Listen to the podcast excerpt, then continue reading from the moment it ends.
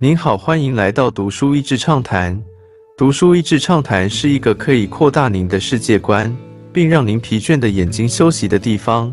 短短三到五分钟的时间，无论是在家中，或是在去某个地方的途中，还是在咖啡厅放松身心，都适合。脏话为什么存在？许多人小时候都有过这种经验吧？父母叫你不能说脏话这样的禁止令。然而，我们中的大多数人都能熟练运用脏话，能够根据需要，以脏话、脏话和脏话以及一整套咒骂字词构成完整的句子。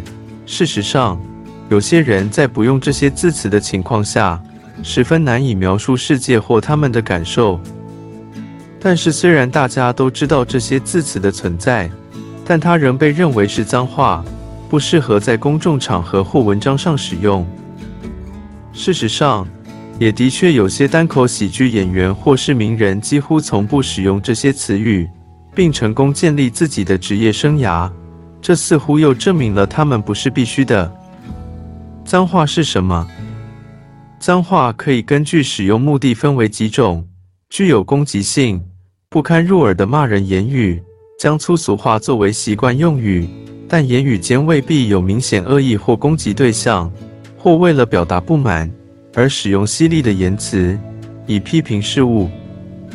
源自 Wiki。脏话的重点有很多时候都不在于字词本身描述的内容，而更多的是为了他们所代表的内容，那些不可言说的事物。我们现在知道这一点，是因为带有禁忌性质的事物，那些不可说的事物，它的定义与范围是会随着时间和文化的不同而变化。就像信仰中的亵渎，仅仅提及上帝或耶稣，曾经是超越界限的，就像血腥这个词一样。骂脏话有好处吗？那么，我们经常说的这些字词又有什么意义呢？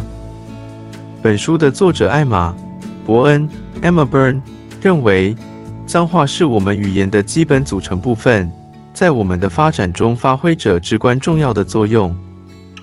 他在本书中以进化心理学的角度来解释脏话。他引用了一些不一定完全相关的科学研究，认为禁忌词就像一种出口的开关，让我们发泄情绪，而不是将负面情绪作为动粗的借口。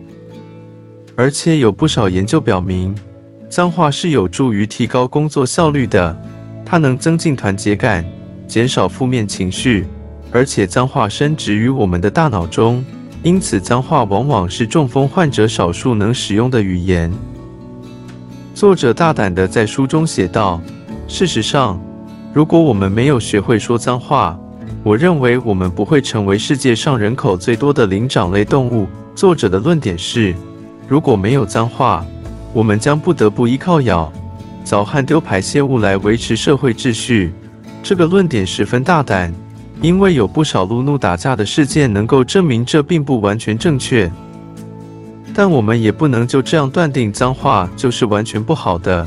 有研究发现，掌管骂脏话行为的区块其实位于右脑深处，而这一区块同时也是处理情绪的部分。所以骂脏话能让人感到对情况有所掌控，减少焦躁和恐惧感。这也就是作者提到脏话作为情绪抒发出口的好处。有研究甚至发现，脏话还能减少你在那个瞬间感受到的疼痛感。骂脏话更会降低皮质醇，俗称压力荷尔蒙，促进新陈代谢，甚至提高脑内啡的分泌。脏话该怎么用？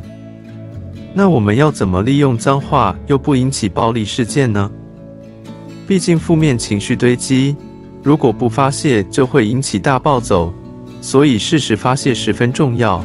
在疲惫不堪的工作结束后，或甚至就在工作中，躲到厕所隔间，大骂几句“他妈的”或“干”这种程度的脏话，才能真正发泄情绪。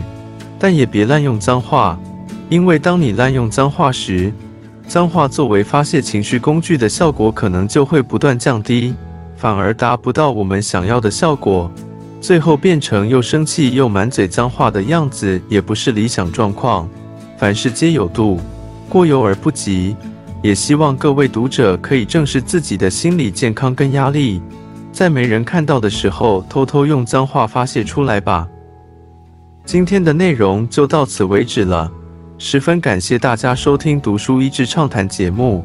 如果对我们的内容感兴趣，欢迎浏览我们的网站 dasheasy 点 net，或是关注我们的粉丝团“读书益智”，也可以分享给您的亲朋好友。欢迎继续关注我们下一期节目，下次见。